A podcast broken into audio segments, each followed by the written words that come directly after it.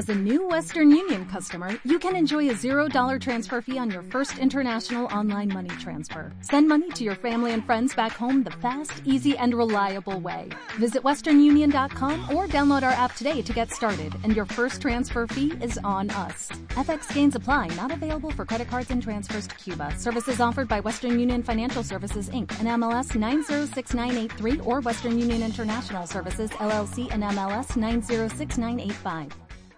¿Qué es un borrador? Borrador es un elemento que sirve para limpiar un pizarrón cuando un- está un escrito. diseño previo de lo que quieres después hacer plasmar en forma definitiva. Borrador, un instrumento que permite dejar en el pasado nuestros errores. Pueden ser dos cosas, un borrador de pizarra o un borrador que uno escribe para un corregir objeto de después. madera después. con una base como de franela que sirve para Un objeto que sirve para borrar. Un documento previo cuando uno hace un informe o algo así, antes de entregar al oficial uno hace un borrador. No, no puedo definir un borrador. Borrador es el podcast de la Facultad de Letras de la Universidad Católica y empieza ahora.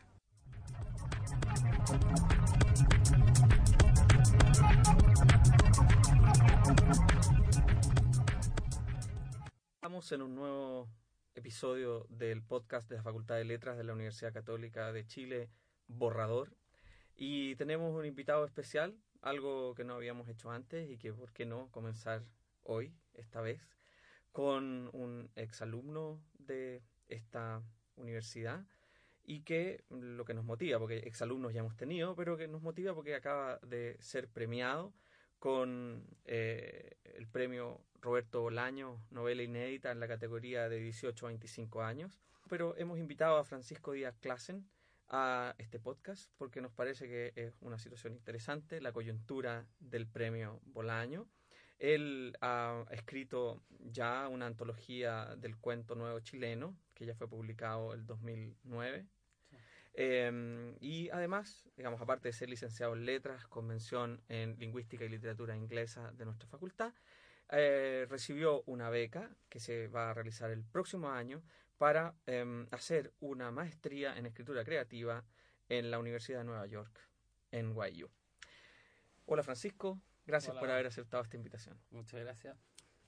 Eh, hablar de una novela inédita es una situación complicada porque de alguna manera es como conversar sobre una película que no se ha estrenado y que muy poca gente ha visto.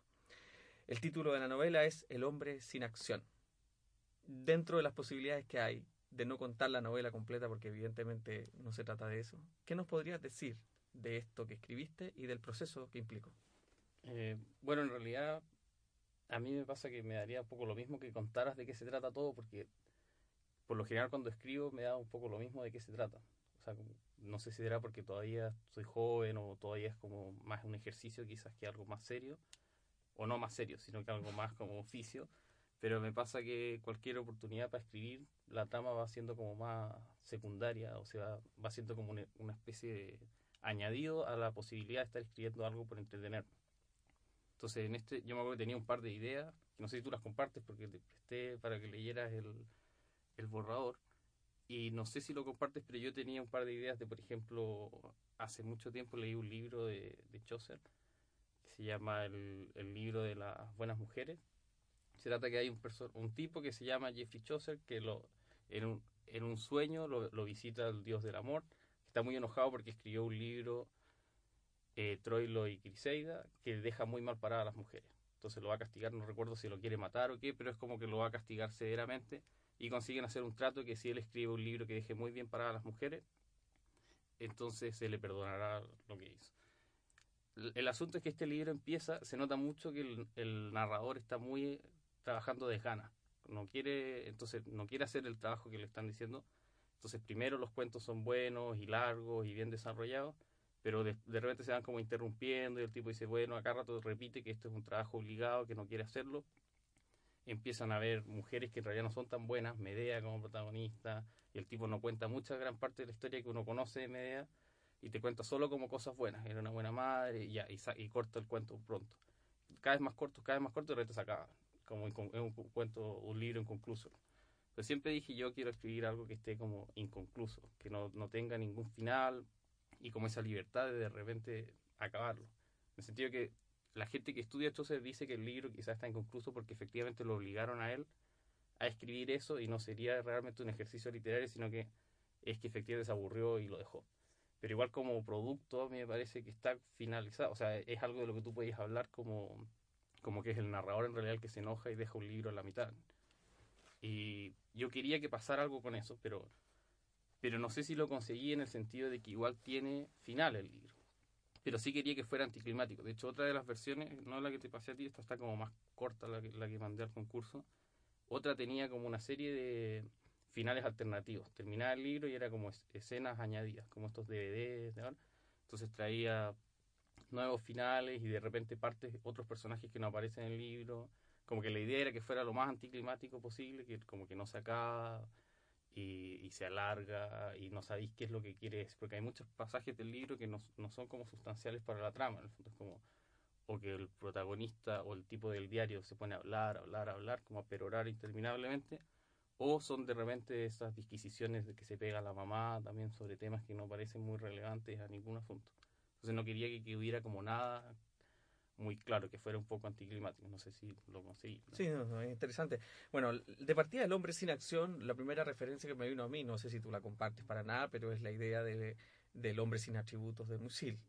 No, no era realmente pensado en eso, pero imagino que igual está relacionado. Yo quería algo como este, este bueno, no sé si contar un poco o no contar, en el sentido de que uno de los personajes del libro en el fondo es un escritor fracasado y el tipo lo que quiere realmente es trascender, es como sobrevivir a lo que quieren la mayoría de los escritores supuestamente que se los lea después, entonces nunca mueren. Pero el tipo no lo consigue, bueno, después se sabe que en realidad sí lo consigue, pero no lo consigue. O sea, él dice que nunca lo publicaron y después uno descubre que en realidad sí lo publicaron y nadie lo leyó. Y, pero el tipo finalmente lo que hace es descubrir esto de los tiempos muertos, que es una estupidez en realidad, es como que es como una especie de, vivir, de, trascender en vida, pero sin vivir la vida en el fondo, que es como estar en una especie de, estado catatónico poco menos, que es como su gran descubrimiento, en el que no pasa absolutamente nada, pero puede vivir como si viviera mucho más tiempo. Entonces era un juego eso con la parte de, la super trascendencia del escritor, de vivir para siempre, pero en realidad tampoco lo puedes experimentar porque ya te moriste. Y esa era un poco la idea del hombre sin acción, que es el tipo que no, no, no hace nada.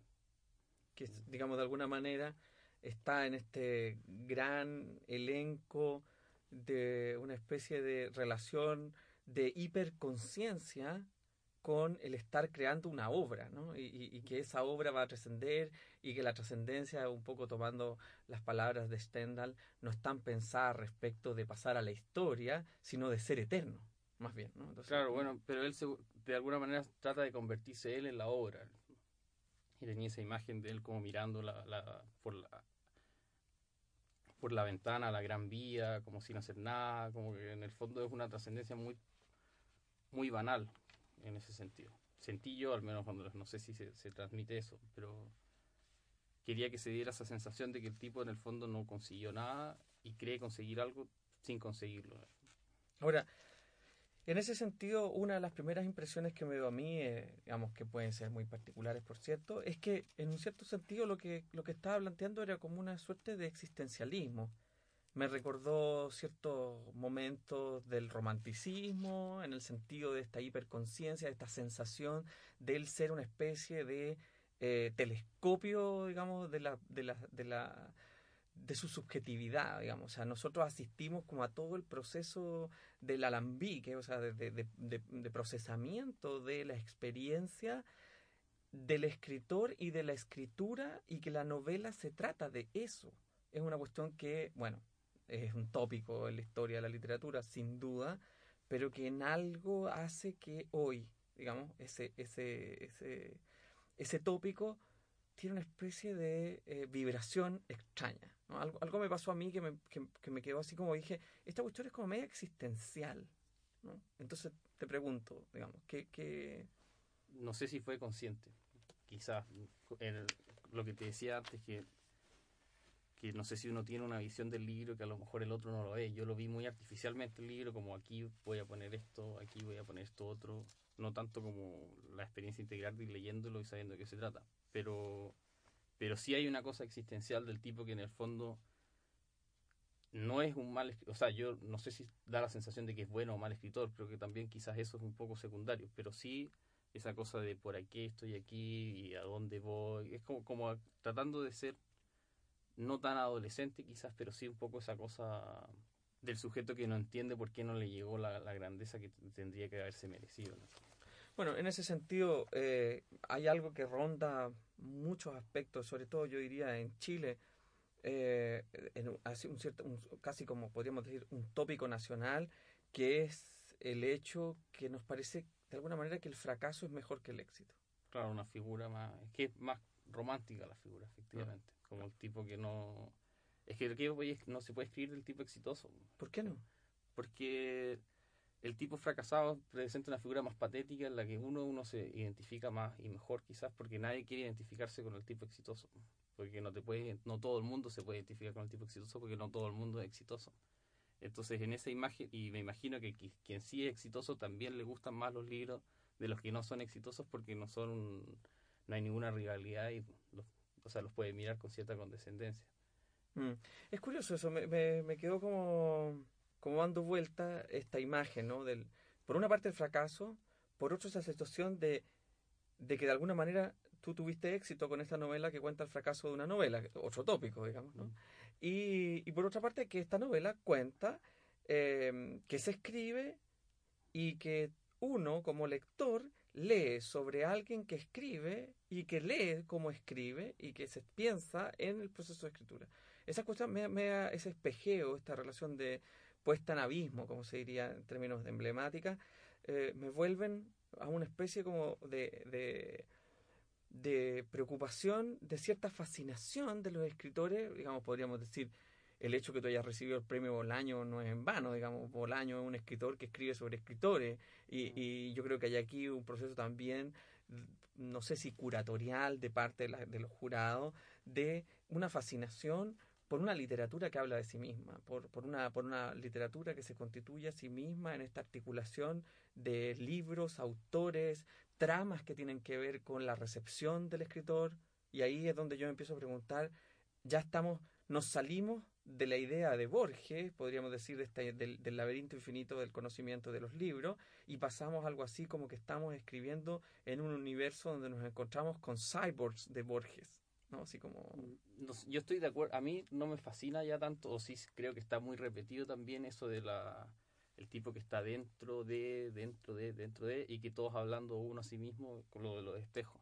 Yo quería que fuera un poco paródico el asunto. No sé si está, no sé si se consiguió, probablemente no, pero pero sí creo que ya se ha repetido mucho, o que incluso había, creo que hay una teleserie Mujeres de Lujo creo que es que termina en que un tipo está escribiendo una teleserie que se llama Mujeres de Lujo. Entonces ahí te das cuenta que eso ya está demasiado... Es como imposible no sacar. Como dices tú, es un tópico ya. Pero no, no era... Mi intención era un poco, más que eso, mostrar lo artificial que son los libros. En el sentido, lo mismo que me decías tú, que te parecía raro que al principio hay como una referencia a autores más clásicos y el lenguaje quizás es de tal manera que te da la sensación de que está en otro tiempo y de repente aparecen referencias a películas de ahora o, o, cualquier otra cosa. Como que mi intención siempre fue un poco, y de hecho creo que el subtítulo sobre el artificio de escribir, que se diera cuenta un poco de cómo tú puedes llegar y sacar o poner un personaje. Hay personajes que supuestamente son españoles, pero no hablan como españoles, hablan como una cosa media caricaturesca. Y lo mismo con eso de voy a escribir del libro dentro del libro, que hay, si tú te fijas, hay como cosas que no calzan, como que no hace, llega un punto en que no es lógico el, el uso de esa cosa.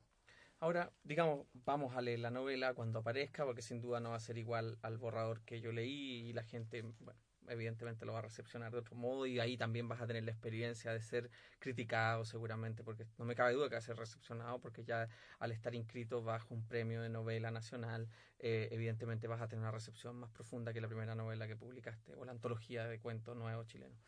Eh, pero me gustaría ahora movernos desde el otro lado, preguntarte un poco sobre el hecho de haber estudiado una licenciatura en literatura y ser escritor.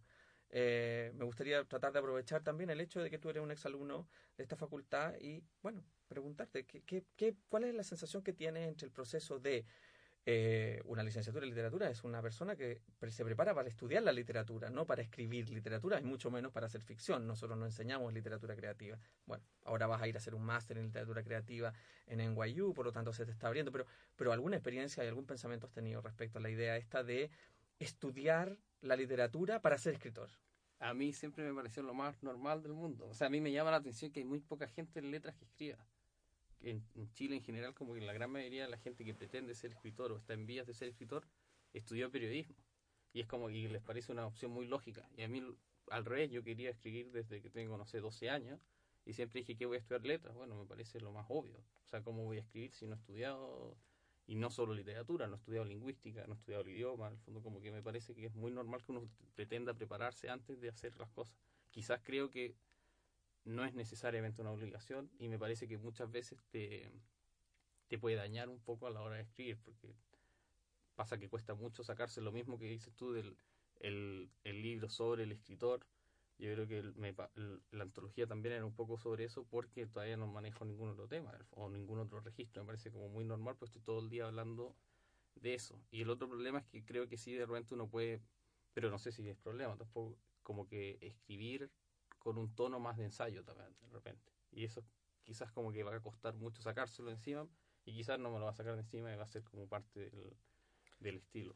Bueno, porque es un proceso un poco complicado, muchas veces uno siente la idea, ¿no? A veces cuando uno está leyendo, pareciera ser que la ficción, la gracia es que uno recorra la idea o se haga de la idea sin tener la sensación que la idea está planteada en el texto, ¿no? Como cuando uno siente que aquí viene la parrafada donde me están diciendo lo que tengo que entender del libro, Claro. que es una cosa que tal vez, bueno, puede ser que uno diga, ya, sí, aquí se nota la intencionalidad, ¿no? Yo, yo creo que en ese sentido, bueno, todas las artes han sufrido de eso, digamos, y es cuando nos, uno llama que las cosas son demasiado literales. ¿no? Entonces eso me parece que es literal y por lo tanto uno dice, bueno, hubiese sido ideal haber construido una cosa que, que quedara más transparente en la estructura. Cuéntanos un poco sobre, sobre este máster. ¿Qué, qué, ¿Cuál es el proyecto?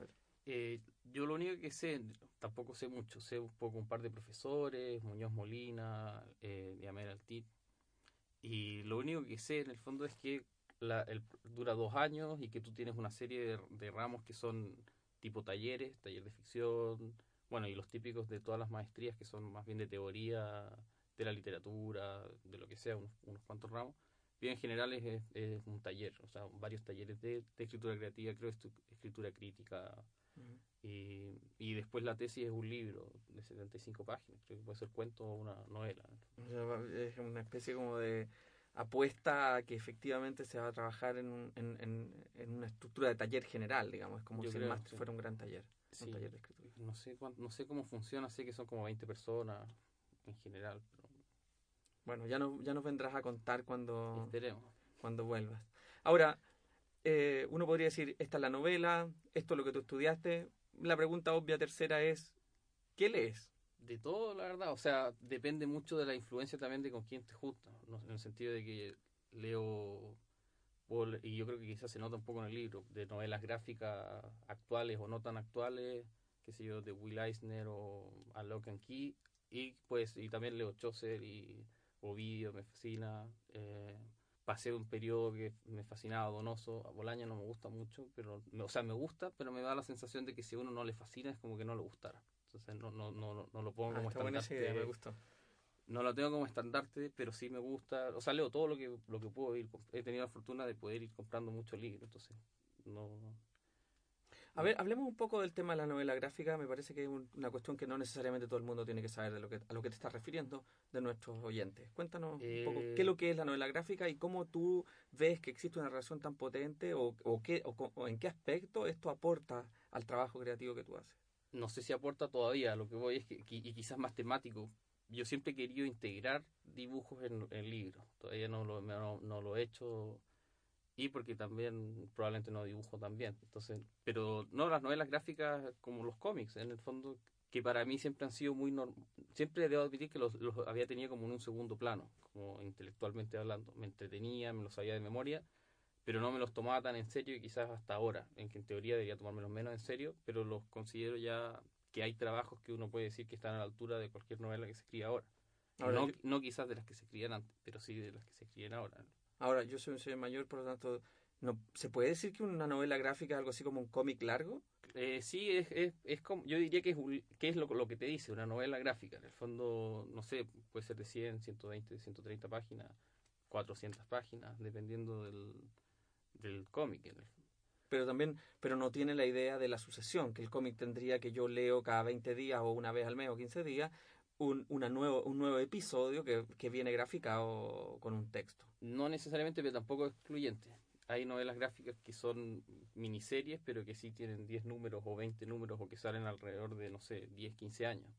Y, pero sí, la gran mayoría, el concepto que uno tiene de novela gráfica es un trabajo que un tipo hace y lo saca y después ese tipo trabaja con, si es escritor, trabaja con otro dibujante en otro que se trate de otra cosa, nada que ver. Ahora, en ese sentido, eh, cuando tú hablas de novela gráfica, yo creo que aquí también es importante mencionarlo. Tú vienes de haber estudiado lengua y literatura inglesa y, ahí yo creo que hay un tema de referencias muy potente. ¿no? ¿Cómo ves tú la influencia? Digamos, tú me, hablas de Chaucer, también me hablas de Ovidio y yo estoy empezando a suponer que tú estás, cuando hablas de Ovidio hablas de leer Ovidio en inglés. Y, por lo tanto yo creo que ahí tú, tú, hay una estructura de pensamiento que se ha visto influenciada por esa por ese estudio del inglés como, como prácticamente como una lengua materna, ¿no? No creo que tanto, porque ya estoy muy viejo. O sea, eh, yo sabía inglés de antes de entrar a la universidad, pero nunca como, no, para llamarme bilingüe ni mucho menos. Y Chaucer yo lo he leído en inglés, sí, pero no en el inglés antiguo, sino que uno, en nuestras como reediciones actualizadas del idioma. Entonces no es lo mismo. Y Shakespeare sí lo he leído, pero no sé si lo seguiría haciendo porque demanda mucho tiempo. Ovidio lo, lo leí primero en castellano, después en inglés, sí, pero eso como que me es indiferente en realidad. Sí me llama la atención que Montaigne lo he leído en inglés y no en castellano y probablemente las traducciones sean mejores en castellano que en las otras. O puede haber de todo, pero mm. da la sensación de que el idioma se prestaría mejor para una traducción al castellano que para el, para el inglés. Eh, no sé si me ha influido tanto a la hora de escribir porque creo que ya venía con ideas muy preconcebidas de la novela antes de entrar a la carrera. Eh, que yo creo que esas ideas uno las tiene como a los 14, 15 años, dependiendo de lo que lee entonces. Y que fue muy como, en mi caso era como el boom latinoamericano y Vargas Llosa y García Márquez. Y son ideas que de a poco he tratado de borrar, pero que cuesta sacárselas de encima un poco. En cambio, en novela inglesa, cuando yo estudié, se estudiaba mucho los clásicos y no tanto las cosas nuevas. O sea, el ramo de narrativa contemporánea que tomé yo, lo más nuevo era Hemingway. Entonces esas cosas uno las ha tenido que ir buscando por los lados, por lo general con traducciones al castellano, leyendo autores gringos. Y entonces no sé cuánto me ha influido, yo tampoco sé, y yo no me atrevería a hablar de qué es lo que hago yo, en el sentido de que no, yo no sé, yo escribo las cosas como salgan y después la gente me dice lecturas que quizás no son las que yo pensaba del libro. Me pasó mucho con el primero que publiqué, que son cuentos, pero también es una novela, y al principio a la gente le gustaban los cuentos, después le, escuché gente que le gustaba el prólogo, de repente me llega un, un, correo por Facebook, en realidad un mensaje de alguien que lo había leído y que le gustaba mucho las biografías de los tipos y todo el resto del libro no valía nada más. Y todo era inventado, por supuesto. Todo, y, pero me llama la atención cómo cada persona lo lee de una manera muy distinta. Entonces, volviendo, volviendo al libro eh, El hombre sin acción, ¿no? Eh, está bien, uno podría hacer la lectura de la relación con la eternidad y la relación con el escritor que se piensa, digamos, eh, en perspectiva respecto de la historia. Pero me vino a la mente una imagen que, que ahora que conversamos sobre novela gráfica y esta relación de tensión entre qué es lo que es la actualidad de la literatura que se enseña en la universidad respecto a la actualidad de la literatura que se está produciendo, eh, me hace pensar que de alguna manera también el escritor que aspira a la eternidad es una especie como de vampiro, ¿no? Es decir, como como un tipo que en algún momento puede lamentar ser eterno. Y, y, ahí como que algo me rondaba porque de alguna manera eh, siento que el personaje, o que, la estructura de la novela plantea algo así como cambiar la vida por la eternidad. Yo creo que esa es la idea. a mí me parece que el personaje es un poco anacrónico en ese sentido.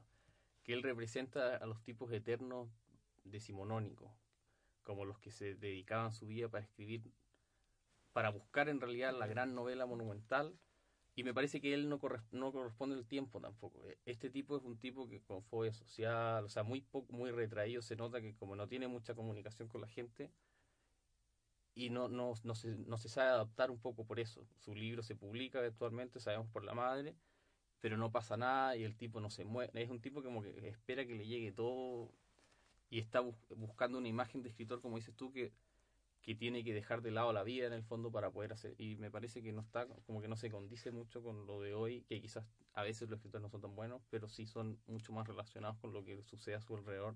Y parte de eso y porque viven se hacen más inmortales. Inmortales no tenemos idea pero dentro de su periodo de vida en el fondo. Ahora es interesante porque de alguna manera, digamos, en esta perspectiva de tus estudios, de, de la perspectiva que tienes de ir a, a, Nueva York a este, a este máster en literatura creativa, tal vez uno podría esperar que a Francisco Díaz Clasen lo único que le falta es vivir. Lo dudo, o sea, yo me demoré mucho sacar la carrera porque me dediqué mucho a vivir los primeros años, entonces yo creo que viví ya para varios años más. Está bien, está bien. Ahora te vas a encerrar entre los libros y vas a buscar la vida ahí entre los inmortales.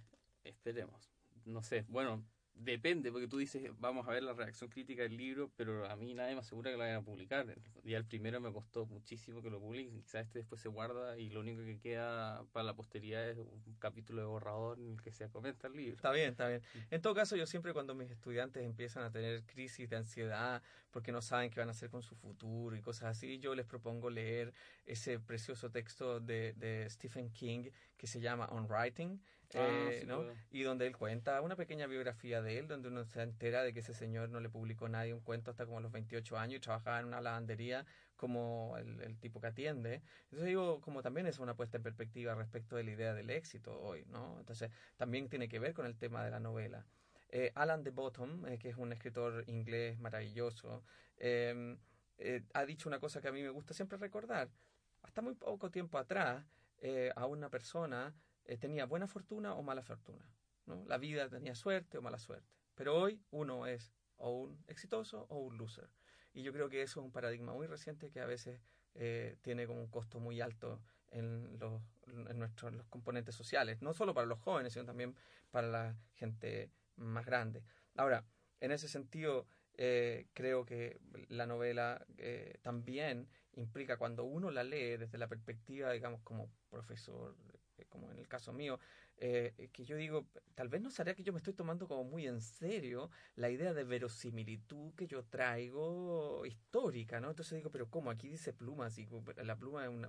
¿De qué está hablando cuando anda? Bueno, en ese sentido, lo que también te propongo es que eh, no, no quedarse solamente en la historia triste del arte. Yo creo, como el mismo Alan de Botton plantea en otro libro que se llama las consolaciones de la filosofía, yo creo que uno podría construir eh, otra antología diversa de autores en los que vemos que eh, de alguna forma hay un placer, incluso tras el displacer. Puede ser, yo no, no sé si, quizás es una, por una cosa de edad, pero a esta edad a uno le atrae mucho más los fracasos y la más como el tema melancólico. Yo no sé si yo leería un libro del escritor exitoso, es como encuentro como más fome. está bien, está bien. Bueno, Francisco, gracias por haber venido a este programa Borrador. Agradecemos al Laboratorio de Fonética de la Facultad de Letras de la Universidad Católica, a Ignacio Albornoz, que estuvo en los equipos, y a Domingo Román, que es el coordinador del laboratorio, por habernos acogido, y los esperamos hasta un nuevo episodio de Borrador. Gracias.